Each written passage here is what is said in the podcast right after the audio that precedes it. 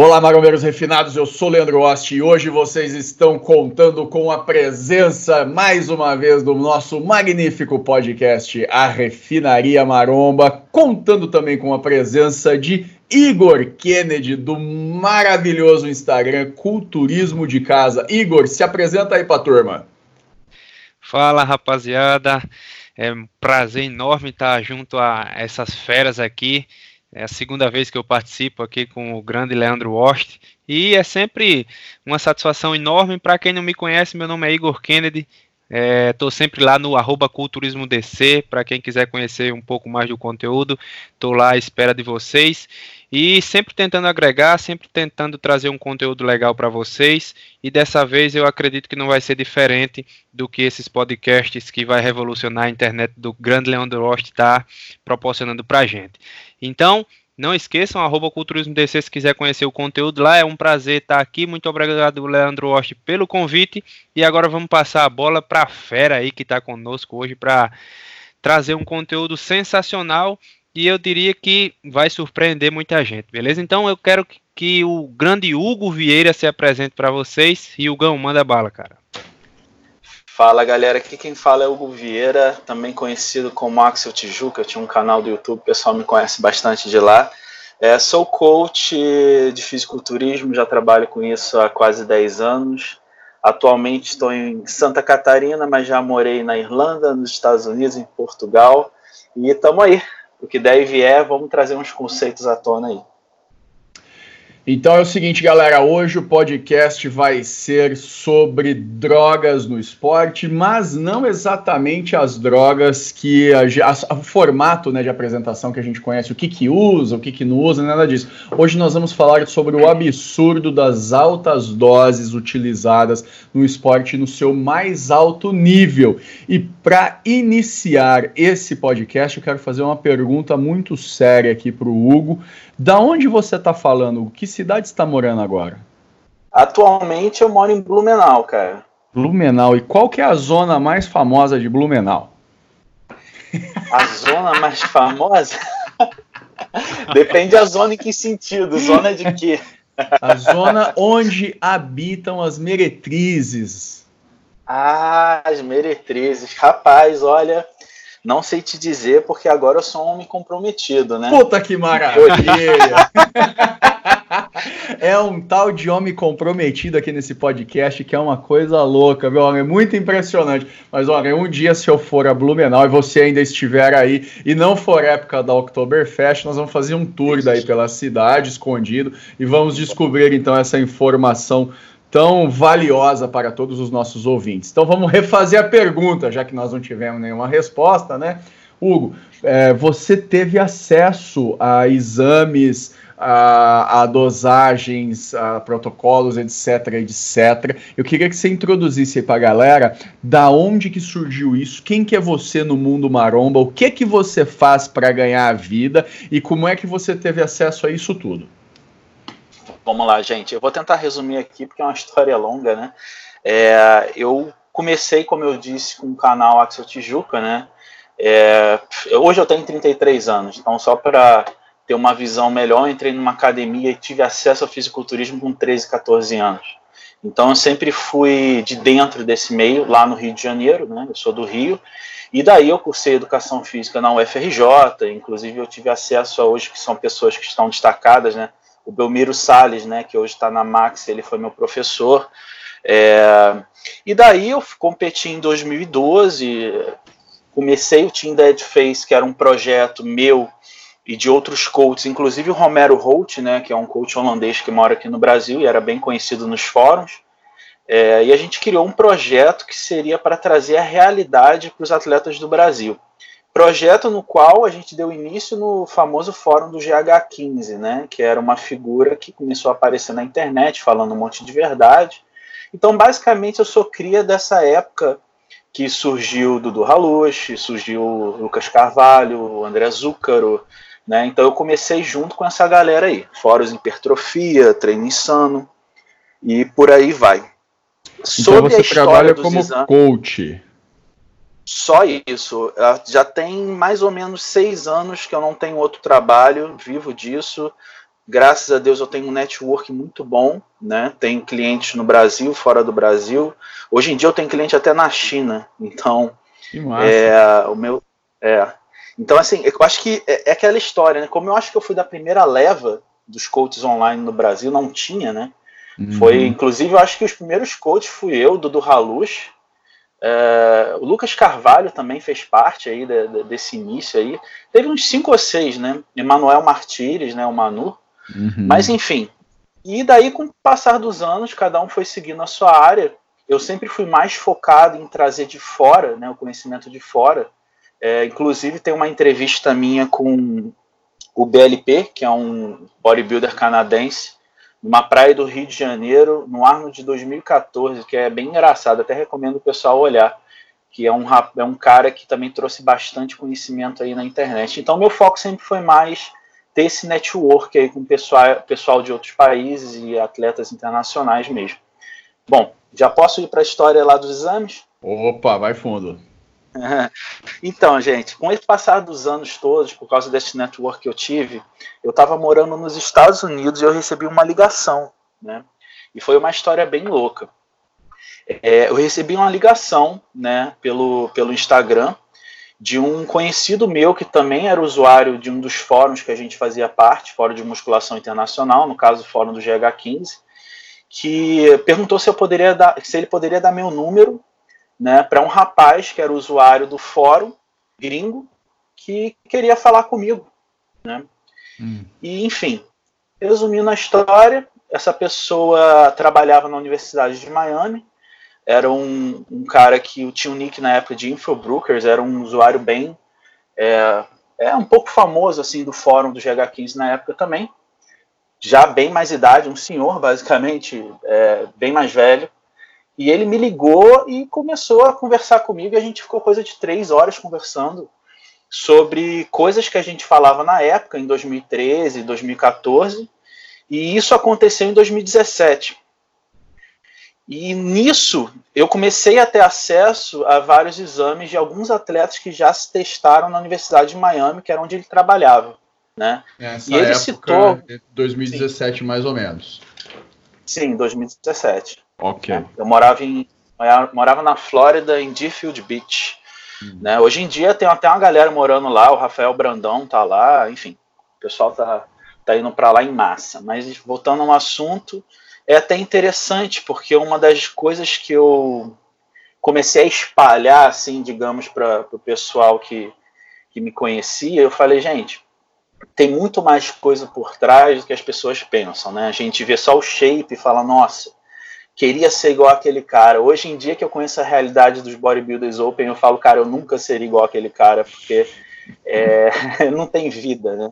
Então, assim, todos diabéticos, basicamente, todos com muitos problemas. É, um, um, dos fatos, já que o pessoal gosta de números, né, uma coisa que eu gosto de falar, que a testosterona total do Phil Hit na época era coisa de 15 mil nanogramas por decilitro, né? Hoje uma pessoa normal tem de 400 a 600, Pô, uma pessoa harmonizada tava... vai a 1000, 2000, né? tava 600 e pouquinho há uns 2, 3 meses atrás. E 15 é, é mil nanogramas por decilitro, você acredita que isso dá quantos gramas de texto por semana, mais ou menos? Você tem uma ideia? Olha, eu tenho uma ideia. Eu não gosto de fazer essa conversão que o pessoal faz porque cai é muito relativo, várias, várias né? regrinhas. É, é, é. Mas enfim, eu posso te dizer que uh, pelos contatos que eu tive lá, não só a questão ao Phil Heath. Phil Heath é um caso à parte que na época ele era o Mr. Olympia e era o maior de todos, mas para um nível aí top 20 mundial, é, é normal os caras tomarem 4 a 5 gramas, né? De só 5 gramas de só de, só texto. de texto. Só texto. Isso, só texto. É, Isso... É porque assim. Sim, pode falar. Fala, fala, fala. Não, eu ia falar assim, porque a gente lida, a gente tá falando dos atletas de ponta, né? Porque uhum. às vezes a pessoa fala assim, nossa, 10 gramas. Mas 10 gramas, gente, a gente tá falando de um Kai Green da vida, de um Phil Heath, né? Então, uhum. assim, a gente não tá falando do Zezinho que ganhou o Procard no Brasil agora, né? A gente tá falando do cara que ele já tá na nata. Ele já tem uma equipe de 20 pessoas para cuidar da saúde dele. é, é um trabalho que as pessoas não entendem que é realmente uma equipe que fica é, por volta do atleta ali. E isso daí tem é, alguma variação durante o ano? Obviamente há uma variação da, das drogas, mas há uma variação de quantidade de droga base. Vamos supor, é, um atleta de ponta desses, os 20 melhores do mundo, em alguma semana do ano, eventualmente, o cara toma menos do que 4 ou 5 gramas de texto? Seria tipo Sim. as especulações com o showrunner, né, né, né? Isso, isso. Dá uma pausa ou é direto? Sim, dá uma pausa sim, gente. É, aquela coisa dos receptores que a gente lê, é, eu não gosto muito da palavra receptores, né? Porque uhum. a gente tende a, a, querer comparar com receptores beta-agonistas, não tem nada a ver, né? A gente fala de receptores de hormônios, mas vamos usar esse, isso como um, um uma palavra, assim, para simplificar. Uhum. Digamos que você tem que dar um, um descanso para o seu corpo. Né? Uhum. Isso vale para esteroides anabolizantes, também vale para outros hormônios, como o hormônio do crescimento, o GH, os peptídeos, e por aí vai. Então, para vocês terem uma noção, normalmente, tá? Eu vou falar o geral, não vou falar como uma regra, mas geralmente, é, o é, que, que eles fazem? Na época que eles querem descansar fazer exames, ficar com a família. Geralmente é a época que eles ficam mais retidos, né? Não chegam a ficar gordos, mas entram em off-season, etc. Que eles não. Tem uma diferença do que eu estou falando entre off-season para ganho e off-season para o cara relaxar, tá? Sim, sim. É o do esse relaxamento é, que nós estamos falando. Isso. É o off-season para viajar, para tirar férias com a família, para ir para evento, quando o cara não está em fase de, de, de, de, nada, digamos assim. Hum. Geralmente eles baixam para uma dose menor de testosterona ainda assim usam dois ou três hormônios juntos, cara, um bodybuilder nesse nível ele não para de usar dois ou três hormônios juntos, né? Uhum. E normalmente quando eles fazem isso, quando eles abaixam os hormônios androgênicos, eles aumentam o GH e eles fazem um blast de GH, né? Então uhum. no próprio fórum do GH15 na época tinha alguns usuários que relatavam alguns tipos de blast de GH e são doses assustadoras assim, né? São doses que chegam a 60 UI né? Eu não sei até onde isso é verdade, porque essa parte eu nunca confirmei, eu nunca vi na minha frente. Mas eu acredito, para casos extremos, assim, tipo um Ronnie Coleman da vida, um Kai Green, deve rolar dosagens a, a esse nível. Isso é, isso é muito curioso. Você tem ideia de qual que é o motivo que o mano abaixa, assim, abaixa tanto, né? Comparado com 15 gramas por semana, o cara tá tomando 3 ou 4, é, tá tomando praticamente nada, não é? é e por que, qual que é o motivo, então, de fazer um blast de GH numa fase dessa? Já que ele tá mais parado, tá dando né, um, um tempo com a família? Sim. Eu vou falar o que eu acho, né? Hum. Porque, gente, as pessoas têm que entender que no bodybuilding é tudo do que o outro faz, como é que a gente adapta isso, o que, que a gente aprendeu com os bodybuilders antigos e vai dar uma é, misturada. Sempre foi assim a vida toda e vai continuar isso. sendo para sempre, porque não dá, né, para você ficar divulgando um negócio desse assim. Sim. E assim, o que eu quero dizer é que a prática influencia muito mais do que estudos, né? A gente, a gente cria nossos estudos, né? Eu costumo falar isso.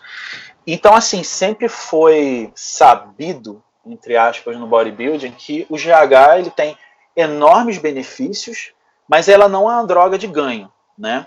Mas ela é uma droga que é, ela é, é, como se fosse um maestro, um maestro da orquestra do anabolismo do seu corpo. O GH ele vai fazer tudo funcionar melhor como um conjunto, né? Então, esses blasts de GH, por um lado, é sim para tentar segurar o ganho do cara, mas por outro lado também é, é eu acredito, isso, é, isso, vem de mim agora, uhum. eu acredito que também é muita coisa psicológico, cara. Então, assim, eu vejo muito atleta, quanto maior é o atleta, mais medo ele tem de ficar menor nessa época.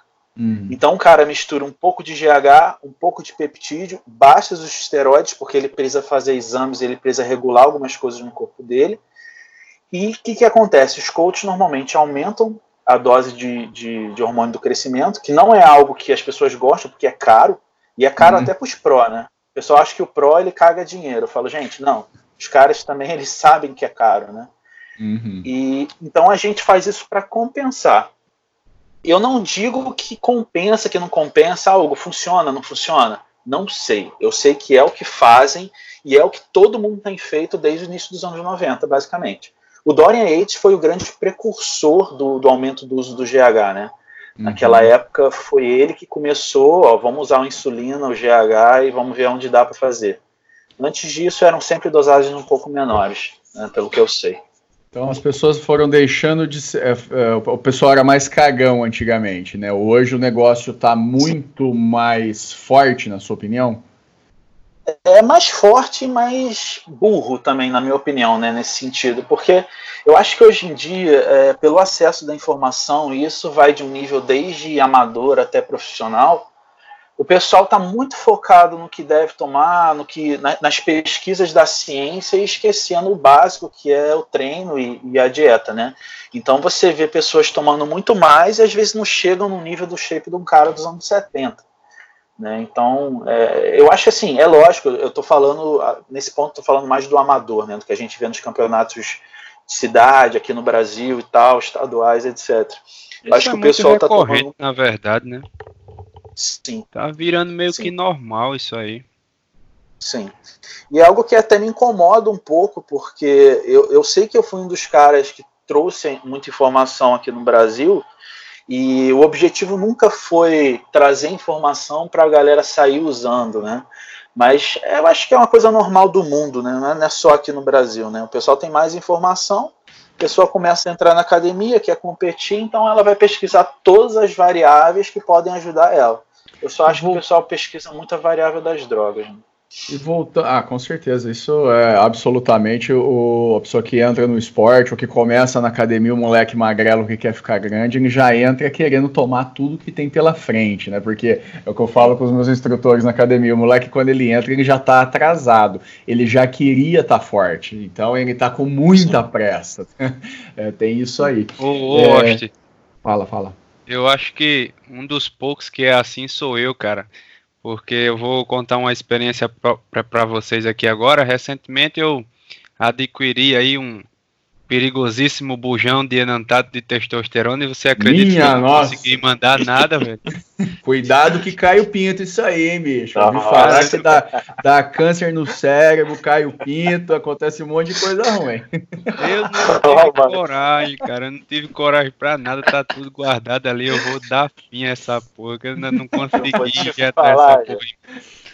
Ô Hugo, deixa eu, eu perguntar um negócio é. do, do negócio americano que me, me Sim, tem, dá muita curiosidade. Aqui no Brasil, hoje a gente está vivendo um problema gravíssimo de saúde pública, que são os laboratórios undergrounds, que na Sim. sua imensa, não todos, é, mas a sua imensa maioria é tudo picaretagem, não é? É óleo Sim. de cozinha, é subdosada, é os caras vendendo droga que não é aquela que o cara tá comprando, o cara coça a bunda e faz o o esteroide, então os contaminantes, etc, etc. Como é que é isso lá na América? Há um controle? O cara consegue, por exemplo, aqui na década de, na década de 2000, quando eu era professor de, estagiário de academia, o que a gente tinha era desvio de farmácia.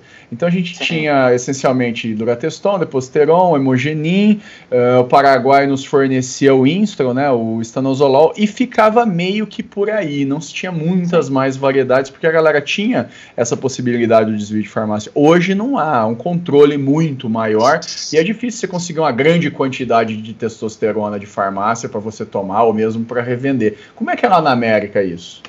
Então, eu, eu posso dar a visão da América e da Europa, né? Então, é, aqui eu lembro, eu também passei por essa época aí da que era dura deca e no máximo é isso, dura deca.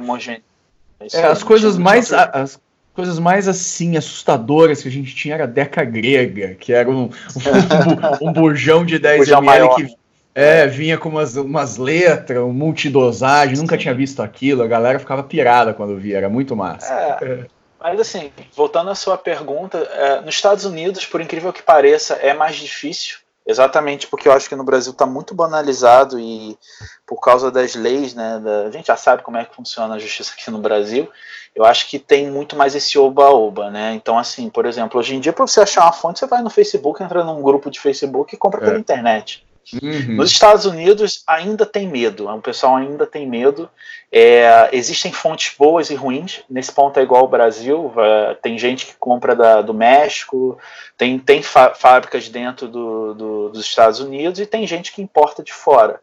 né? Tem tudo isso lá e tem o pessoal que cozinha também. Só que não é, uh, como é que eu vou explicar? Não é esse oba-oba que tem no Brasil. Então, inclusive, eu trabalhei com um bodybuilder lá, o Josh, que eu trabalhei em loja de suplemento lá os dois anos que eu fiquei lá. E quem me arrumou esse emprego foi o Josh, que era um bodybuilder muito bom, que mora lá. Hoje em dia ele não compete mais, mas ele era muito bom. E ele ficou preso um ano por causa disso. Ele, ele fazia, ele cozinhava em casa. Um belo dia o, o DEA, né, que a gente uhum. vê no uhum. filme lá, chegou na casa dele e a casa caiu e já era. Não tem muita conversa, né? Não é igual o Brasil, que o cara ah, tem, responde liberdade. Não, pegou lá já era. Eu vi laboratórios fechar enquanto eu morei lá, né? Eu, eu comprei de um laboratório de Miami e ele fechou. Mas enfim, não é esse oba-oba que tem no Brasil, mas também tem coisa boa e coisa ruim. O preço é mais caro. Se você comparar quem vive lá e quem vive aqui, a gente paga mais barato.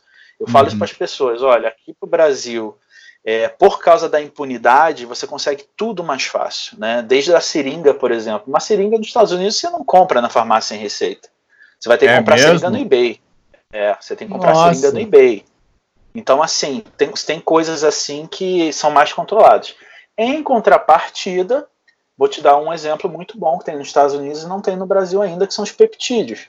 Uhum. Você compra peptídeos de pesquisa legalmente pela internet. Então, tem esse, esse balanço aí, tem coisas boas e ruins. Entendi. Então, se eu quiser um IGF-1, por exemplo, eu tenho um acesso muito mais facilitado do que se eu quiser tomar um, um bujão de enantato, por exemplo. Isso, correto. Agora, lá também fun funciona muito bem a coisa da TRT, né? Os médicos prescrevem mesmo. Então, hum, assim, eu tenho um aluno lá que é, é um policial, ele tem 20, ele tá com 24, 25 anos, e ele já faz TRT é, com o apoio da polícia, inclusive, ele vai no médico da polícia e ele toma TRT. E a TRT e... dele inclui testosterona, oxandrolona e deca. E quantos gramas de TRT ele faz por semana? Só para tirar essa. Então, o TRT é terra de ninguém, né? Eu costumo falar. O TRT não, tipo, tem TRT que é que é 200 miligramas a cada 10 dias, tem TRT que é 500 miligramas por semana, que é a dosagem é, alta. Então, assim, não tem, não tem muito parâmetro, não. Quanto você acha que um atleta do Olímpia, um dos 20 melhores do mundo, gasta por mês de droga num pré-contest, por exemplo? Você tem uma ideia? O pré-contest do Ronnie Coleman custou meio milhão de dólares.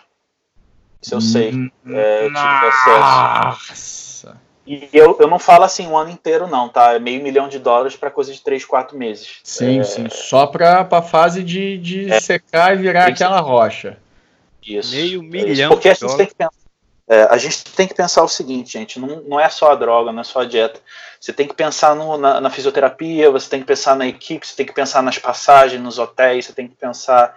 É, é realmente é muita logística, se você parar para pensar que envolve. Você está falando dos melhores atletas do mundo naquela modalidade.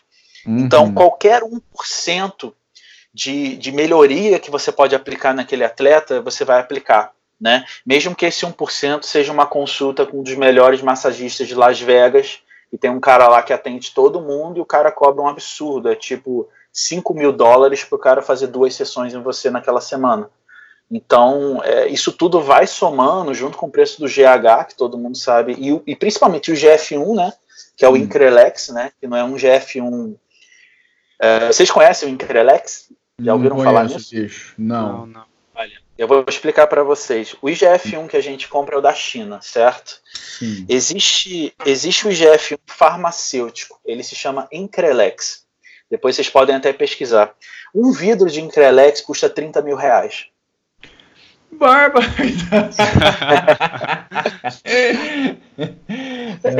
então, assim, Caralho.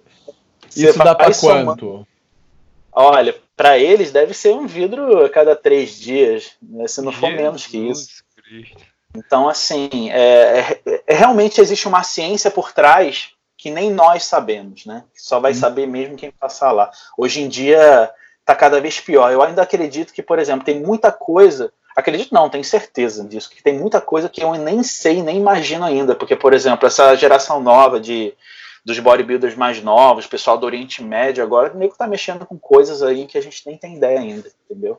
Então é, é, é caro. Sem dúvida. E, e, principalmente alguma coisa que eles estão pondo naquelas coxas daqueles mano, né? Porque eu nunca vi neguinho ir pro Oriente Médio e voltar com perna daquele tamanho. Não existe aquelas pernas. Onde é que eles estão querendo enganar quem com aquilo? É, montado, velho tudo montado. Eu tenho um vídeo do, do. Inclusive é um vídeo recente, eu fiz quando eu estava em Portugal ano passado, ano retrasado ou passado, não lembro. Que eu falo exatamente sobre a Oxigênio, né? Que é aquela academia que todo mundo vai para lá e tal. E tem um vídeo do. Quem que tá falando? Esqueci, escapou o nome dele agora. É um pro bodybuilder, né? Hum. Que tá falando do Big Ramy né? Hum. E ele tá falando lá que ele falando pro cara que ele saiu, ele não ajuda mais o Big Ham, porque quando o Big Ham tava lá, quem mandava lá era o Shake. E se o Shake mandar o cara tomar 5 gramas de alguma coisa, ele vai tomar e ponto final, né? Então hum. lá eles realmente tratam o atleta como cavalo de corrida, né? Então é, é uma guerra bem intensa, né? Uma guerra é. biológica bem intensa. E aqui no Brasil, um cara de nível de bom nível, que está na frente dos grandes campeonatos, Arnold Classic, uh, etc, etc. O que, que você acha que um mano toma uh, de. Vamos, vamos simplificar, de texto e de GH, por exemplo, por, por então, semana? Eu vou, eu, vou, vou responder sua pergunta diretamente, mas antes eu tenho que falar uma coisa. Gente, em, em, quando a gente fala de, de, coisa pequena, né? Coisa pequena eu vou falar até um Arnold Classic Brasil. Nível zero até o Arnold Classic Brasil. É, é muito variável. Eu já vi nego competir muito bem com pouco e nego usar muito para não ser nada. Mas vamos botar uma média aí. Eu acredito que alguém se prepare bem no Brasil. Uma pessoa que já tem uma experiência legal, já, já, já, já treina há muito tempo, já saiba fazer dieta, tem um shape consolidado a pessoa aí com 600 miligramas, ela consegue subir bem de texto. Vamos uhum. botar uma grama e meia a duas gramas de hormônio no geral, isso está uhum. mais suficiente. É o que eu costumo dizer. Se com duas gramas de hormônio, ou melhor, com uma grama e meia, o cara não está ganhando um campeonato estadual, esquece. O bodybuilding não é para você. Isso é uma realidade que poucos querem aceitar, né? Eu falo assim, gente, se você não consegue fazer coisa, é, um médio com mínimo, esquece que você não vai chegar lá em cima, você vai se matar antes, né? Que a gente vê acontecer, muita gente aí, né? Então é o que eu falo, uma, uma grama, uma grama e meia já é para você estar tá ali aparecendo, né? Acredito eu. Aí daí para cima é o céu, né, cara? Aí depende quanto você tem para gastar e, e por aí vai. Tenho certeza que vocês todos concordam que o Instagram né, é a rede social da estética, tanto quanto é, é roupa, é maquiagem, viagem, uhum. é coisas, coisas bonitas. Não é bem uma rede que as pessoas dialogam, conversam, discutem ideias e, e faz bem para o mundo, não é? E o bodybuilding, sem dúvida nenhuma, é um esporte que se alavancou demais né, através dessa rede. Só que essa, essa também é uma das influências e tem, existem muitas outras. Só que está havendo assim um excesso de, além de uma distribuição né, de, de procards, um, uma enorme quantidade de competições e um excesso de gente querendo ser atleta famoso.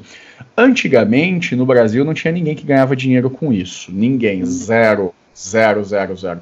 É, depois o Eduardo Correia uh, tinha um salário, depois apareceu o Felipe Franco, foi, foi aparecendo gente, mas assim, até hoje em dia, pouquíssimos atletas nacionais vivem exclusivamente do esporte e conseguem sustentar essas preparações é, super grandes e tal.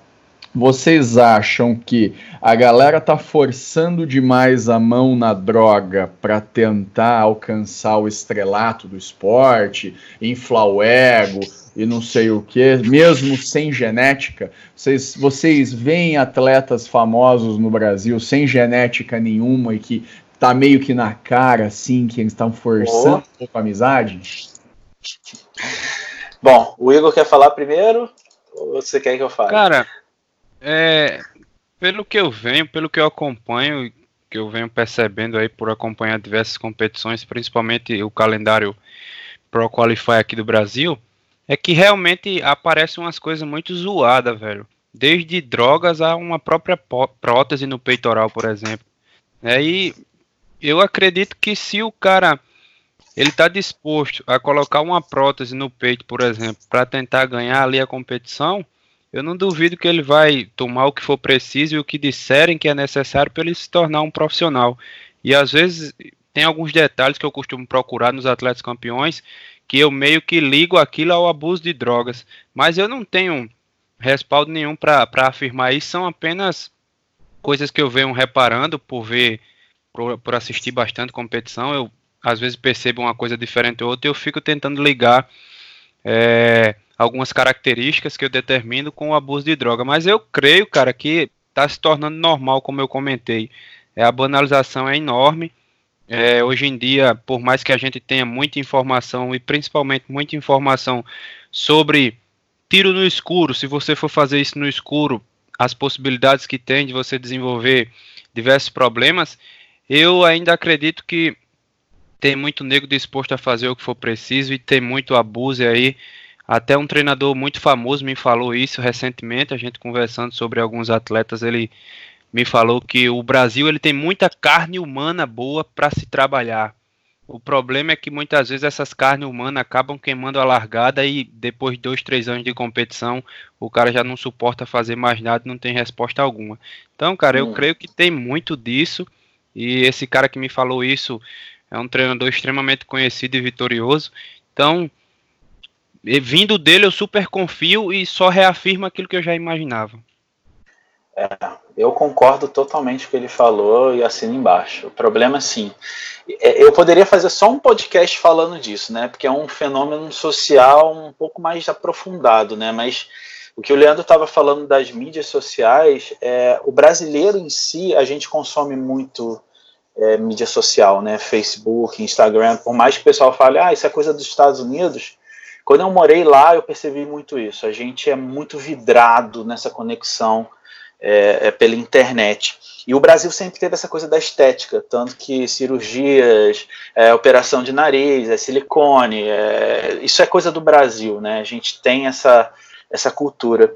E citaram aí, né? Lógico que a gente não vai citar nomes, mas citaram aí de atletas aí que tem local e a gente vê e faz sucesso no Brasil. E são atletas que, se você reparar, muitos deles só competem por aqui. Porque se subir em campeonato pequeno na Flórida, o árbitro deixa ele em último, né? E eu vejo isso, gente, e, e, me dá até uma ânsiazinha, porque quem, é, quem tá no meio consegue ver, né? Um, quando o formato muscular está deformado, quando tem um exagero ali, e quem é leigo não sabe. Né? A pessoa vê, idolatra e fala, gente, a gente não está falando bem ou mal do atleta, a gente está falando que aquilo ali estraga um pouco a imagem do esporte lá fora. E eu costumo falar isso. Quer saber se aquele atleta é realmente vitorioso? Não olha só os campeonatos do Brasil, porque a gente sabe que, infelizmente, existem duas ou três grandes marcas no Brasil hoje e elas comandam esses campeonatos. Né? Uhum. Então, assim, é, de, de três anos para cá, eu acho que está escrachado. assim. Campeonato organizado por aquela marca, quem ganha é um atleta daquela marca. Campeonato organizado por aquela outra marca é o atleta da outra marca. Isso é um, é um fato já que qualquer atleta que compete há mais de cinco anos no Brasil já sabe disso. Então a gente tem que olhar assim a, a, a carreira do atleta pelos campeonatos que ele compete aqui e lá fora, né? Eu acho que o atleta bom, ele dá a cara a tapa, ganha aqui, ganha lá fora, é, é um cara que é reconhecido por todo mundo. Agora, voltando à questão das mídias sociais, é porque hoje em dia a mídia social, querendo ou não, é, é quem paga, né? Uhum. Então você vê atletas hoje que são mais. É, não, não, sei se eu quero falar essa palavra blogueiro, porque eu não estou falando para menosprezar, eu estou falando assim: são pessoas que vivem de mídia e competem de vez em quando. Né? Eu vejo muito isso. E eu não acho certo nem errado, eu acho que cada um sabe o, o, o caminho para si pode ser uma coisa boa, como pode ser uma coisa ruim. Agora, a questão das mídias sociais mudou, sim, e muito o esporte. Muito. Eu sou da época que eu tinha que me esconder para comer minha quentinha na faculdade, porque o pessoal achava feio. Né?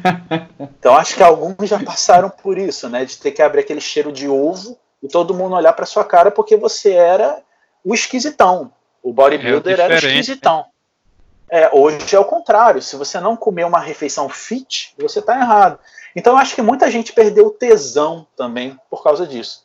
Né? Eu sou um cara que eu sempre falo disso, eu sou muito saudosista, né? Eu olho para trás e falo, ah, antigamente. É lógico que tem coisas boas e ruins. Mas eu, eu, falo muito assim, gente, eu preferia ser visto como esquisitão. Eu acho que isso também. Né? Não sei se vocês sentem, vocês sentem isso também?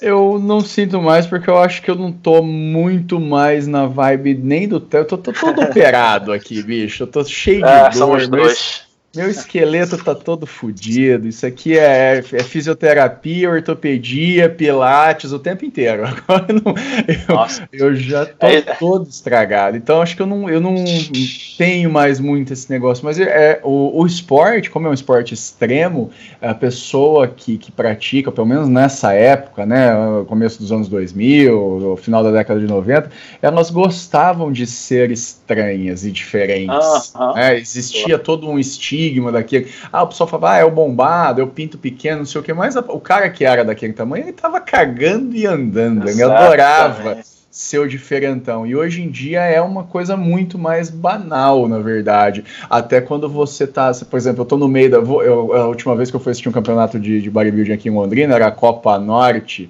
aqui no Paraná. Eu cheguei, já peguei minha lata de cerveja, sentei ali, o pessoal veio conversar, ô, oh, não sei o quê. Nossa, mas você tá tomando cerveja? Eu falei assim, eu tô, bicho, eu vim assistir, cara, eu quero curtir o rolê. Não, não... Ah. Vocês acham que eu vou fazer o quê? Vocês acham que eu vou marmitar aqui? Vocês estão loucos, eu vou comer um bombom daqui a pouco. Ah, aconteceu igual comigo no Arnold, velho. Quando eu fui no Arnold é. agora, eu fui encontrar um pessoal que já acompanhava o meu conteúdo há algum tempo e chegou a hora da refeição, eu puxei lá uma barra de chocolate de quase um metro da bolsa e comecei a comer e o cara, porra, como assim, velho? Tu escreve sobre o esporte, fala praticamente todo dia, o dia todo sobre isso e agora me puxa uma barra de chocolate para se alimentar. É, velho, eu vim acompanhar o evento aí, os atletas que se mantenham na estratégia para quando for as finais eles irem bem. E em relação a ser diferente, cara, eu sou bem recente, eu tenho só 21 anos de idade, é, 4 anos de curso da, na faculdade agora, né? E eu lembro que quando eu comecei a frequentar o, o transporte universitário, que vai aqui de onde eu moro para a capital, que dá cerca de 60 quilômetros, que a gente tinha que ir todos os dias, no meio da viagem eu tinha que sacar minha marmita e fazer minha refeição dentro do ônibus, e o que eu achava legal é que, cara, muitas vezes numa sexta-feira da vida a galera vinha tomando uma breja, cheio de espetinho, aquele famoso tira-gosto, né, dentro do ônibus, e quando eu sacava minha marmita ali, às vezes uma batata, às vezes uma macaxeira, uma raiz, né, e, e a galera, porra, achava muito estranho aquilo ali, velho, e eu ficava, porra, como assim, cara, eu, na minha cabeça eu tô fazendo tão certo, por que é que o pessoal ridiculariza tanto? Eu não posso abrir a marmita, pode estar o melhor cheiro do mundo que começa porra, tá comendo urubu podre, isso, isso e aquilo. Caralho, como assim, velho? Às vezes minha mãe, ela se dedica tanto ali para a comida ficar com um cheiro que agrade, para ver se o pessoal deixa de me ridicularizar. Ainda assim, o pessoal é, gosta de tirar onda. E olha que isso é bem recente, cara, né? Em, comparado a vocês, ao. O, bem recente, é, foi, é agora, é bicho. Bem recente. É, e ainda acontecia, agora diminuiu um pouco, é, na faculdade eu consegui ver muito, principalmente nos dois últimos anos, que realmente é uma mudança absurda. O padrão fit, você puxou alguma coisa diferente e agora, ao invés de vir ridicularização, o pessoal, olha, ele é fit e tudo mais. Então, é, eu sou bem recente, mas eu passei por esses perrengues aí dentro de ônibus, dentro de transportes aí, durante a, a minha pequena vida dentro do, da musculação. Hugo, deixa eu fazer uma pergunta que eu queria Sim. saber qual é a tua ótica a respeito disso. Você estava falando sobre atletas que não se criariam em nenhum campeonato na Flórida, por exemplo, caras daqui do Brasil que são montados uhum. e que têm shapes horrorosos, na minha opinião, mas é que eu nem comento isso no canal porque brasileiro é o povo mais ativo na internet, é o povo mais chato que existe também. Nossa raça Sim. é muito chata e eu não quero. Meu, meu canal é um hobby, aqui não é para arrumar briga, eu não quero moralizar nada, eu quero só dar umas risadas e ler os comentários. É, claro. Mas é, o que eu tenho visto também bastante com alguma frequência são é, pessoas que jamais competiram no Brasil e que são acusados de competir na gringa em campeonatos de, vamos dizer, chutar cachorro morto. Então os caras ah, chegam sim. lá com boas preparações, né? É, homens com um bom investimento financeiro, bons coaches muitas vezes, genética ainda né, duvidosa na maioria das vezes, mas assim, com um bom preparo dentro das possibilidades genéticas e vencem. E, e eles são acusados de estar tá chutando cachorro morto e jamais competiram aqui no Brasil. O que, você acha disso? Bom, é, voltando ao que eu estava falando dos Estados Unidos rapidinho, né? Quando eu falei assim, ah, competir lá fora, eu tô querendo falar no Arnold Classic o raio da vida. Sim, Por sim, porque na América isso? você tem campeonato amador tem. praticamente em todo lugar, todo fim de semana, é, né? E assim, tem campeonatos com níveis muito, muito, muito menores do que tem no Brasil. Campeonatos com níveis ridículos, né? Uhum. Eu cheguei aí num que eu até cito o nome, foi na Flórida, que era Diamond, Diamond Cup, hum. que era ali no sul da Flórida, que, cara, é, qualquer Miss Physique de campeonato médio do Brasil levava Você ficou com vontade de raspar os pelos e subir no palco na mesma hora. Tipo isso, cara. Eu, eu, eu quando eu cheguei lá, eu falava, cara, se soubesse isso aqui quatro semanas atrás, eu tinha subido. Então, assim, é, tem coisas assim que é, é, mas é desse tipo. Mas vocês têm que entender, assim, eu já vou responder sua pergunta mais diretamente, uhum. Leandro, é que a cultura lá é um pouco diferente. Isso aí agora eu vou falar de um ponto bom também. Os hum. campeonatos lá, eles têm é, níveis menores, na maioria das vezes, só que, por exemplo, o que eu acho legal lá, que o atleta, independente do nível, ele é valorizado. Hum. Então, eu vejo o pessoal, assim, saindo de quase todos os campeonatos com um patrocínio, às vezes o prêmio do campeonato é um patrocínio de um ano ou dois anos, uhum. um contrato. É, eu vi um campeonato também muito legal, que era a respeito de evolução, né? Num, num, a pessoa não era classificada pelo shape, sim pela evolução, uma história de superação, alguma coisa assim. Hum. E eu vi campeonatos que mostrava a história da pessoa, assim, 30 segundos antes da pessoa entrar no palco, mostrando sua história. Ah, fulano tá subindo, é militar, tem dois filhos. Então, Pô, é, um, é, é, é um apelo, é uma coisa assim de respeitar o atleta que não tem no Brasil.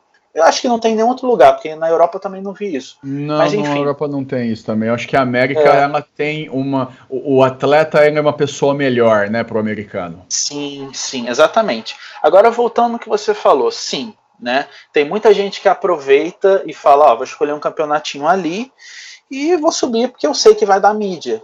Né? E assim, uhum. tem inclusive treinadores muito bons no Brasil que tem vários atletas profissionais isso é um mérito deles também, porque eles conseguem escolher quais campeonatos que dão Procard e tem nível uhum. fraco. Então tem muitos atletas brasileiros que vão lá só para pegar o Procard. Ah, tem um campeonato no Alasca. A pessoa uhum. vai lá no Alasca, pega o Procard e volta. Então é, é um pouco disso sim. Acontece bastante.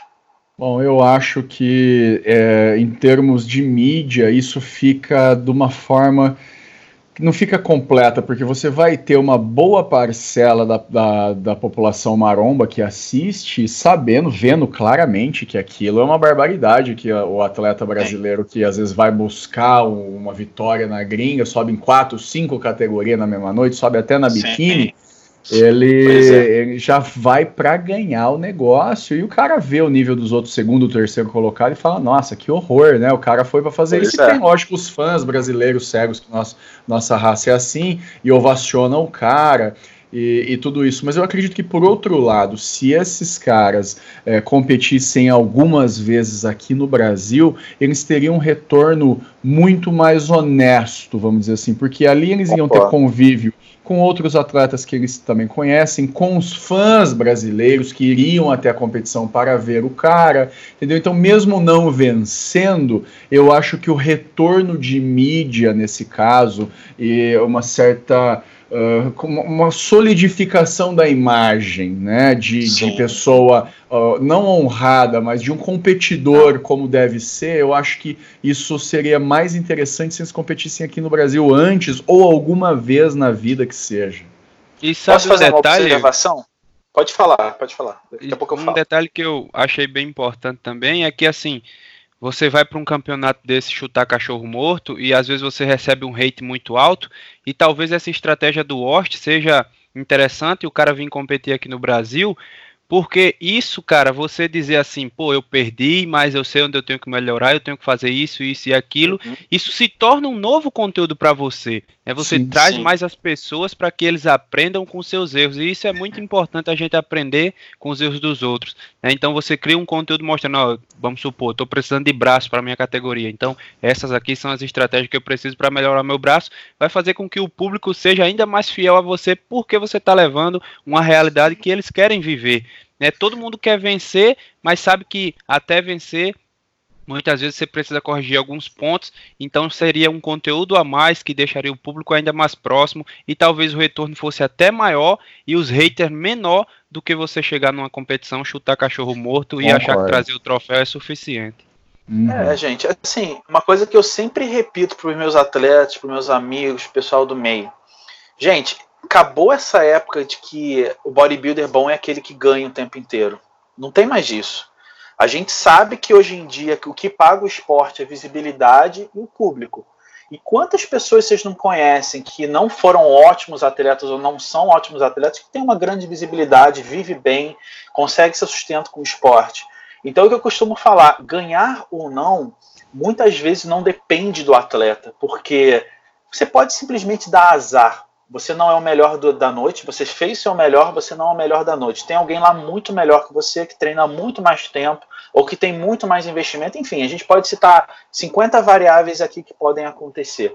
Então, o que eu falo para meus atletas sempre, né? Eu tenho atletas que ganham campeonatos, eu tenho atletas que são top 3 sempre há mais de 5 anos, tem atletas que não ganham, tem atletas iniciantes, tem atletas que já competem há mais tempo do que eu comecei no esporte, mas enfim. O que eu sempre falo para eles é o seguinte: não se iludam com essa coisa de ganhar, tá? Porque vocês citaram uma coisa muito importante. O cara vai lá e ganha. E como é que tá o segundo, terceiro, quarto, quinto lugar? Uma merda. Não adianta, né? Você vai lá, ganhou os troféus, ah, o cara ganhou, subiu sozinho. Acontece muito também. O cara sobe sozinho e ganhou. Ninguém viu, porque ninguém tá lá. Né? Então o que eu costumo falar é o seguinte: não, não, não se iludam com essa história de só ganhar, de achar que você só é bom se ganhar. E outra coisa, depois de um mês, ninguém lembra mais quem ganhou, quem foi o segundo, quem foi o terceiro. Tá?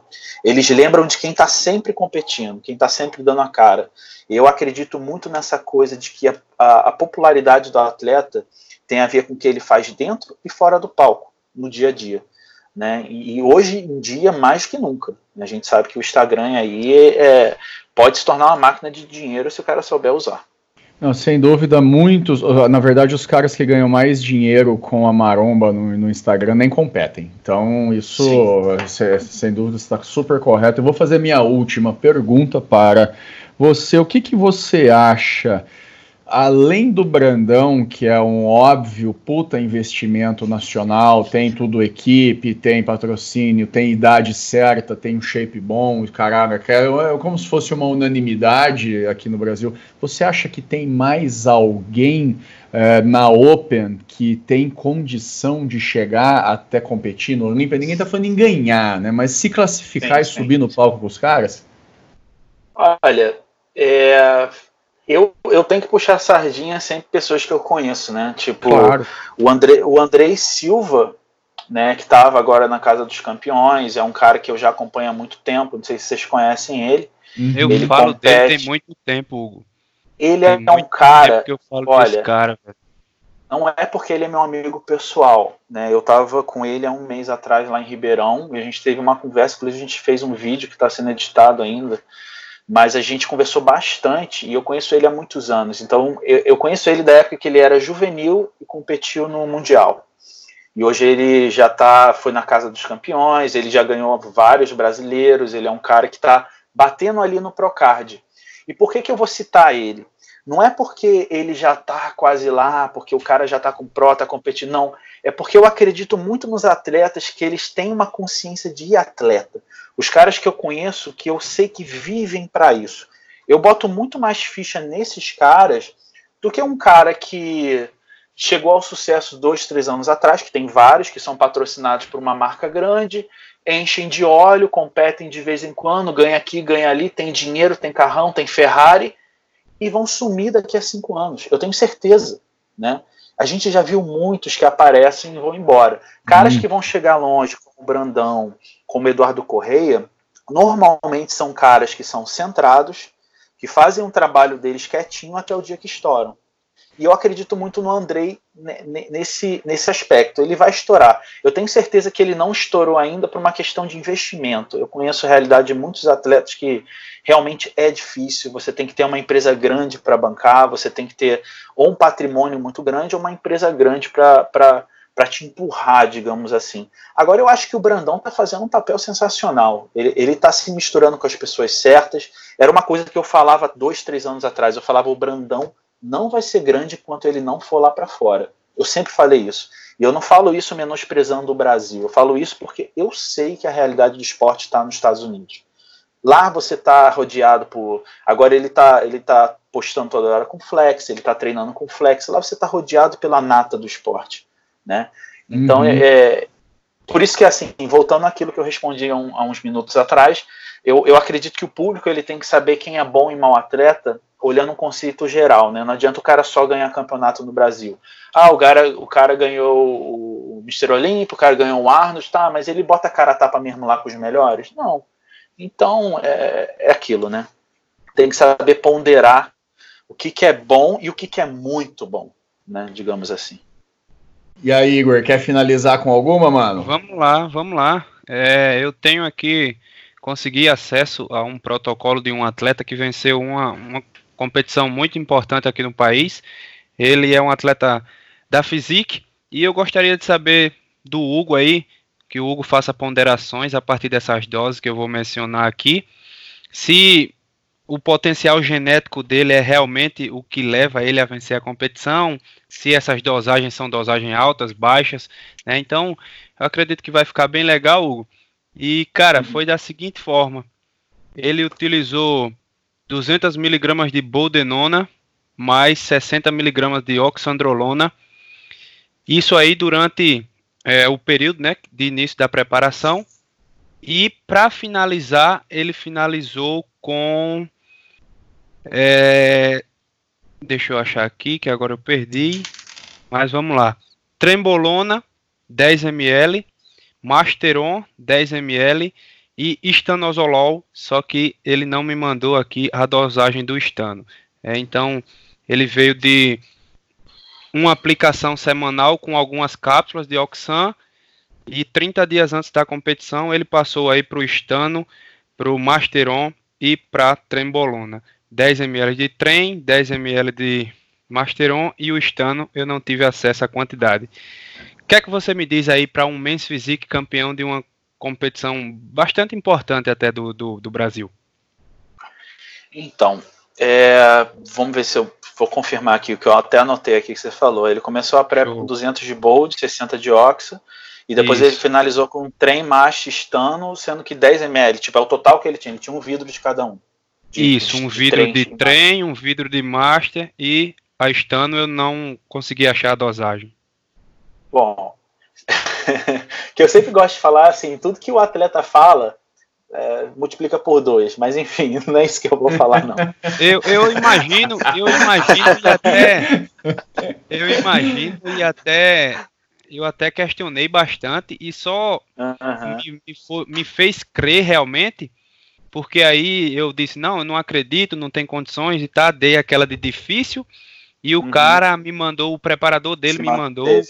As orientações via WhatsApp com data e tudo mais, entendeu? Por isso que eu fiquei Olha, aí, talvez seja sim, verdade. Sim, sim.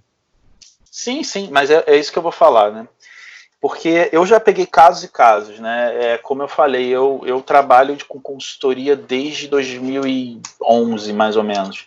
E eu tive, cara, muita gente, é, muita gente já passou pela minha mão, inclusive pessoas que hoje em dia são coach e têm equipes já passaram pela minha mão. E eu posso falar que eu já vi de tudo. Eu já vi pessoas que respondem muito bem a pouca coisa. Não é algo assim que você encontra aos montes, mas existe. Tanto que eu já preparei pessoas assim que eu apontando e falando o protocolo, ninguém acredita. Mas eu sei porque, além de eu ter passado o protocolo, eu sei que aquela pessoa não tinha condições de comprar mais do que aquilo. Então, o que eu costumo falar é que, às vezes, nem sempre, mas às vezes as drogas são superestimadas. Né? É, você tem que analisar todo o quadro do atleta, desde o histórico a genética, a categoria que ele está competindo, eu ia falar nesse ponto que é muito importante. Você falou do Men's Physique. O Men's Isso. Physique hoje em dia é uma categoria é, que você não precisa de grandes conteúdos de massa muscular, principalmente de um ano para cá que eles estão querendo mudar o perfil dos atletas para atletas com cintura mais apertada, o aspecto V tem que ser mais proeminente, é, eles estão olhando mais proporção do que é, qualidade e tamanho em si. Né? Então, é, no caso do Men's Physique, cara, eu acredito sim, pode ser, pode ser possível uma pessoa fazer uma preparação, depende de como ele já começou a preparação, enfim, depende de muita coisa, né? Mas 200 de Bold, Bold é uma droga lenta, ele colocou oral no início da PrEP, eu também não sei porquê, mas aí é com ele. E depois finalizou com trem Mash Stan, é possível, é, é possível, né? Mas depende de muita coisa. Mas não tem como chamar o cara de mentiroso, né? Tipo, não é que nem você pegar um Eduardo Corrêa da vida e o cara falar, ah, usa uma grama. Aí você pode falar, pô. É difícil, né? mas, mas quando você pega um amador, realmente tudo pode acontecer, cara. Eu já vi coisas assim muito, muito bizarras. Eu já preparei um atleta que ele é classic e é muito bom. É Hugo Balotelli. Até fala o nome dele, né? Porque a gente fala abertamente sobre isso. E eu fiz uma preparação com ele, que ele realmente estava sem grana na época, cara, com papo de. Eu, eu, nem lembro direito, mas foi dois vidros de propionato, um vidro de trembo e um frasco de oxa. Foi algo assim. E o cara é Classic Physique. Só que ele já competia, já tinha competido mais de 15 vezes na vida dele, tinha um shape extremamente consolidado, extremamente maduro, era um cara que empedrado, que já treina há muitos anos. Então é muito mais fácil, por exemplo, você pegar um cara desse e jogar quase nada. Né, porque ele consegue segurar, né? Então o histórico da pessoa conta muito, a genética, a categoria, então é possível. Eu acho que é mais fácil você pegar na mentira os caras da Open, porque aí Open não tem como você correr, né? Os é, caras são é grandes. Open, né, bicho? Oste, eu posso fazer mais uma pergunta, Oste? Pode, bicho. a casa é sua, mano. Pode. Então vamos lá. É, vai mais pro Hugo, mas creio que o Oste também tem, tem considerações a fazer sobre isso. A gente vê muito, e às vezes eu tento em algumas situações até ligar o bodybuilding a, ao futebol. Né? E para o momento eu queria saber de vocês se vocês acham que é possível descobrir mais e mais talentos para as mais diversas categorias do, do esporte, vindos, entre aspas, da periferia, daquele estilo de moleque que saiu do poeirão, sabe? E acabou se tornando um super jogador de futebol. Vocês acreditam que dessas academias de bairro, a gente. Que aqui eu, eu moro no interior, eu não sei se, uhum. se vocês sabem, mas eu moro aqui no interior de Pernambuco. A minha cidade é, faz fronteira com a cidade da Paraíba, e aí juntando dá mais ou menos 60 mil habitantes. E dentro das duas cidades a gente tem ali na casa de quatro ou cinco academias. A maioria é a que a gente conhece como academia de bairro, mas lá tem nego que come ferro. Sabe aquele cara que realmente se desafia e treina da maneira que tem que treinar? Cara que não tem medo algum do peso, que ele vai lá, encara, independente de como foi o dia.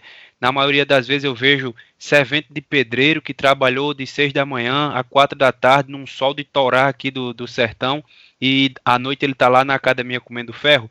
Vocês acham que é capaz de sair grandes atletas se houvesse uma peneira de bodybuilding dentro dessas academias por aí? A gente conseguiria descobrir grandes e potenciais atletas que pudessem levar a bandeira do país aí a grandes competições a nível internacional? Quer começar, Bom, é... bicho? Vai fundo, é, vai fundo. É, é, aqui vai, vai ser rápido. Eu acredito que sim. Na verdade, eu acredito muito que sim. Inclusive, eu já conheci. É, geralmente, essas pessoas que eu cito, que eu citei aqui no, no, na minha última resposta, geralmente são pessoas desse perfil. São pessoas que, por não terem muito acesso, eles têm que trabalhar com as variáveis que têm. Normalmente é o treino e às vezes nem dieta o cara tem, o cara come o que tem, né? O cara come arroz, feijão e quentinha que ele compra ou que tem em casa naquele dia, às vezes não tem bife em toda a refeição, não tem proteína em toda a refeição, e o cara consegue. Então, assim, eu já vi isso com meus olhos várias vezes, e acredito que sim, que, que, que tem um fator não só genético, mas todo o histórico da pessoa de, de, de, de, batalha, de treino, de gasto calórico, metabolismo, o cara que tem a vida sofrida, normalmente ele vai ter uma qualidade muscular melhor. Né? Isso é uma coisa que pouca gente analisa e pouca gente fala sobre, mas Por isso que a gente fala, ah, mas o pedreiro lá, a gente sempre usa esse argumento, né? O pedreiro lá tem shape. Não é só genética, não é só porque o cara às vezes é negro, ah, nego fala logo da genética. Não. O histórico, o ambiente que ele vive, o histórico de vida dele, de trabalho, formou aquele shape. Né? Então, às vezes, é muito mais fácil pegar esse cara, você joga um protocolozinho nele, o cara gosta de treinar, pega gosto, aprende a pousar, pum, ganha campeonato. Tem, tem um monte de casos desse aí no Brasil. Então, respondendo sua, sua pergunta, sim, acredito fielmente nisso. Eu acho que o Hugo falou várias coisas legais aqui. Uma delas é o, o ambiente, o shape de pedreiro. Porque o que eu vejo hoje, diferente quando eu comecei a treinar aqui em Londrina, eu não treinava musculação, eu treinava luta de braço, né? O popular braço de ferro aí no mundo é um esporte federado que não leva ninguém a lugar nenhum, mas eu me meti nessa merda durante alguns anos. e, e, ela deve ter em torno de tipo 400 academias, mas a 30. E o pessoal comia ferro mesmo, era um negócio assim, ninguém, não tinha bomba, não tinha nada, era difícil o acesso. Então, o ambiente, eh, falando sobre o pedreiro, hoje eu vejo o pessoal treinando leve. Eu acho que o, o, atleta hoje em dia ele treina leve. Eles falam que treinam com mais qualidade, com inteligência, com não sei o quê, mas eu, eu sou profissional de educação física, eu, eu já trabalhei mais de 20 academias como funcionário. Bicho, os caras treinam leve caras treinam leve. Porque o pedreiro, quando chega um caminhão de telha, ele tem que tirar aquela telha o mais rápido possível. Ele não está fazendo três de é um jogo empilhando, é uma correria danada. Então, é, é, é, lógico que a motivação dele é outra, é o trabalho, é o ganha-pão, não sei o quê, mas eu acredito que o, o, isso influencia muito esse fator do ambiente. E colocando a, a resposta de uma outra forma, o Igor comparou isso com o futebol. Uh, o futebol é um esporte que depende essencialmente da habilidade. É, lógico, a performance física, ok, ok, mas na bola não adianta. Não, pode ter performance física que ele quiser. É, Sim. E é um esporte extremamente democrático. Então, por exemplo, você vê caras do tamanho do Romário, por exemplo, que tem um metro de altura, cabeceando dentro da área e marcando gol. E tem espaço para caras de 1,80m, até de 1,85m ou de 1,90m, e tem cara espaço para todo mundo, desde que o cara tenha habilidade. E o bodybuilding ele depende essencialmente da genética, e o que o Hugo falou é muito interessante sobre o cara já ter o shape muito empedrado, calejado de ferro, e aí praticamente pouca coisa né, é, vai dar um, um, upgrade muito grande no, no, shape, mas de modo geral, eu posso dizer assim, da minha experiência, que 90% das vezes, se o cara não tem dinheiro, é difícil enveredar por esse esporte, porque vai gastar dinheiro, mesmo que ele gaste pouco, ele vai gastar dinheiro. E futebol, se o cara tiver uma bola de meia, é. ele já consegue bater uma pelada ali e jogar. Agora, para competir e no mostrar esporte, o potencial. É Exato. É realmente ah. isso aí. Só uma observação rápida para complementar o que o Leandro falou. Ele falou do famoso treino fofo, né, que o pessoal faz hoje em dia. Um exemplo fácil de você ver isso aí são as meninas de CrossFit, gente. Tipo assim, ah, eu não vou falar que o CrossFit forma bodybuilders, mas a gente sim, a gente pega um, um shape médio do pessoal do CrossFit. Por que, que eles ganham corpo tão rápido? É intensidade o tempo inteiro, é pauleira. E eu não sou grande defensor do CrossFit. Mas assim, em termos de intensidade, o CrossFit ele mostra muito bem essa divisão, né? Uhum. Você olha muitas pessoas perdendo um percentual de gordura muito rápido, empedrando, porque né, é pauleiro o tempo inteiro. Então falta sim intensidade, na minha opinião, hoje em dia, né? Infelizmente. Corretíssimo. E agora eu quero convidar os senhores a recomendar alguma coisa, lembrando do saudoso e finado, acho que não enterrado ainda, mas finado Jim Cast, onde o Jason sempre pedia para os caras recomendar uma música. Mas aqui neste programa semidemocrático, vocês podem recomendar o que vocês quiserem. O Hugo, eu já sei que Zona ele não vai recomendar lá em Blumenau, mas você pode recomendar um filme, uma série uma marca de camiseta, uma comida que você gosta, fica à vontade, meu amigo. Hugo, recomenda uma coisa para os marombas que estão nos ouvindo. Ou desrecomende também, se é uma coisa que você não gosta, você pode desrecomendar. Bom, galera, primeiramente eu queria agradecer aí a oportunidade. É, acho que é sensacional a gente ter esse tipo de conteúdo. Quem quiser me acessar lá no Instagram, arroba Tijuca, XL Tijuca. Tem o meu e-book que eu lancei há pouco tempo também, Segredos do Bodybuilding, e provavelmente até janeiro já temos a, o livro, o livro físico. Mas vamos deixar o peixe de lado. Olha, o que eu recomendo, eu não recomendo um site específico, um livro específico, eu recomendo o seguinte: busquem conhecimento em todas as áreas.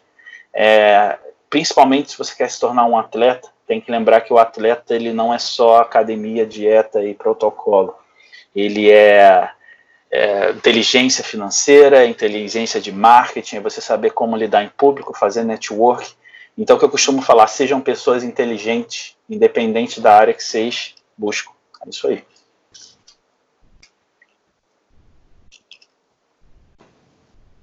Igor caiu aí, bicho? Não, não, tô por aqui. então vai uma... Pessoal. É, eu pensei que você fosse falar, mas é isso aí.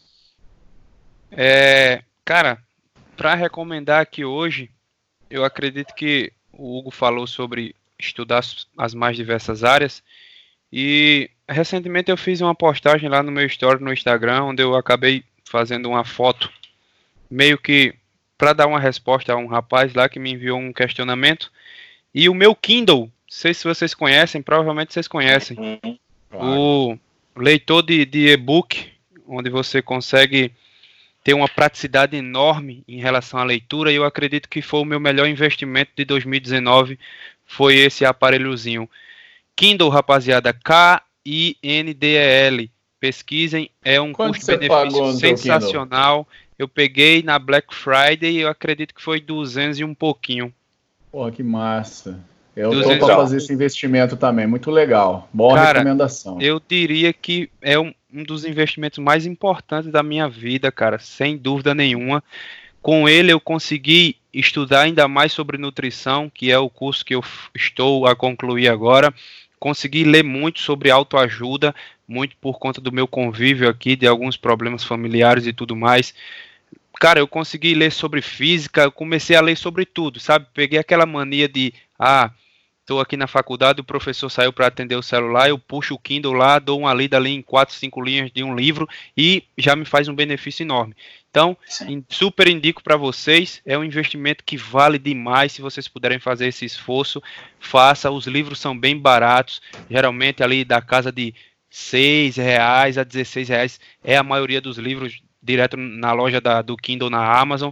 Então, não tem, cara, não tem o que falar, é um investimento sensacional e eu tenho certeza que se vocês conseguirem fazer isso com um, dois meses, vocês vão começar a notar o, o resultado. E eu espero que vocês peguem o hábito de ler com isso, leiam, igual o Hugo falou, as mais diversas áreas, porque conhecimento não é demais, beleza? Então, se você quiser conhecer um pouco mais sobre o meu conteúdo, arroba culturismodc, estou sempre lá.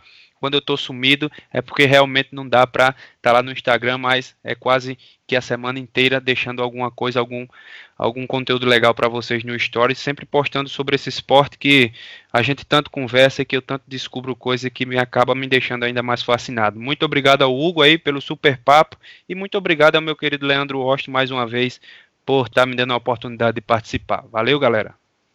Valeu. É, eu quero agradecer muito o Hugo ter acertado o convite. Pô, mano, simpático pra caralho desde a primeira conversa. Foi super educado, super gente boa, porque nesse mundo o que não falta é gente mala. E puta, tem uma preguiça de mala, velho. Nossa senhora. Não sei se é porque eu tô vendo, mas quando eu era mais novo eu já tinha preguiça também. Hugo, muito obrigado, viu, meu? Pela que isso, obrigado a vocês pela simpatia e todo o conhecimento que você transmitiu aqui pra gente. Obrigado pelo Igor por ter aceitado o convite assim em cima da hora. E foi um papo muito massa. Eu queria recomendar uma frase que eu li no Instagram do londrinense Valdemar Guimarães, a lenda.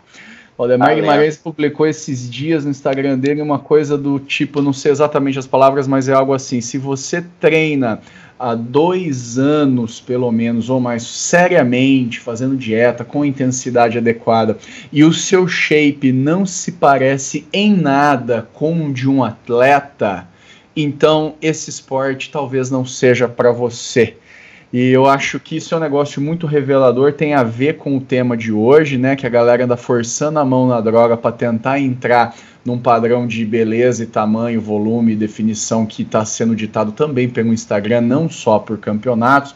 E, mas tem genética que não responde, eu falo pela minha mesmo. Eu competi na, na, na Men's Physique porque eu queria muito competir na Open, eu queria subir com 135 quilos seco, mas eu não tenho genética para isso, não adianta, e não é. importa o que eu tome, o quanto eu gaste. E sabendo já disso, eu resolvi desfrutar do palco uma vez só, num campeonato simples, para ver como é que era e curtir o esporte à minha maneira. Mas com não é nem humildade, com o conhecimento de que mais que aquilo não ia dar. E mesmo aquilo não foi assim tão bom. Então, galera, se você treina dois anos ou mais, seu shape não se parece com o de um atleta, pensa bem. Pensa bem que o custo pode ser muito alto para um benefício que talvez não aconteça. E é isso. Tem a carreira do ping-pong aí. Eu quero agradecer mais uma vez a todos esses convidados maravilhosos que estiveram aqui nesta noite conosco. Muito obrigado, galera. Fiquem com a gente e até o próximo.